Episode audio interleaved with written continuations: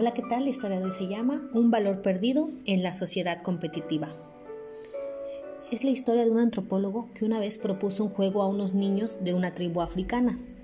Puso una canasta llena de frutas cerca de un árbol y les dijo que aquel que llegara primero ganaría toda la canasta de las frutas. Cuando dio la señal para que corrieran, todos los niños se tomaron de las manos y corrieron juntos. Después se sentaron juntos a disfrutar tremendo premio. Un valor perdido en esta sociedad ahora competitiva. Cuando les preguntó por qué habían corrido así, si uno podía haber ganado todas las frutas, les respondieron, Ubuntu. ¿Cómo podría uno de nosotros estar feliz si todos los demás están tristes? Ubuntu en la cultura Xhosa significa yo soy porque nosotros somos. Qué hermosa reflexión nos deja esta forma de pensar y de comportarse.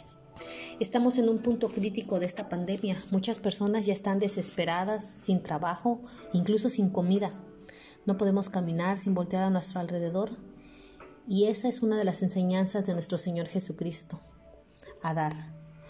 Cuando en una ocasión Él dijo, lo que hacen por uno de estos, mis hijos, me lo hacen a mí. Con lo cual nos enseña a dar. Así como el Padre me ha amado a mí, también yo los he amado a ustedes. Permanezcan en mi amor. Juan 15:9.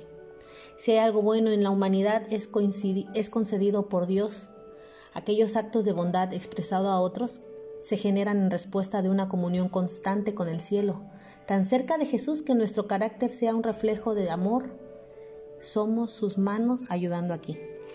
Por eso en esta ocasión exhorto a que si de alguna manera tú tienes la posibilidad de ayudar a alguien en estos momentos, lo hagas y pienses que se lo estás haciendo a nuestro Señor Jesucristo.